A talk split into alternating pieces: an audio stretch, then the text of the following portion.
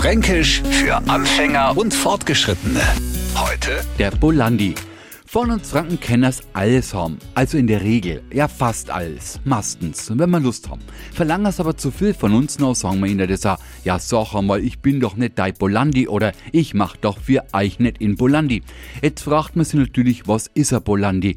Es ist nicht ganz klar, ob jetzt der italienische Arbeiter, der uns damals zeigt haben, was ein Polender ist, auf den Bolandi gebracht haben, oder ob das Ganze aus dem Ungarischen kommt, wo Poland weich und biegsam bedeutet.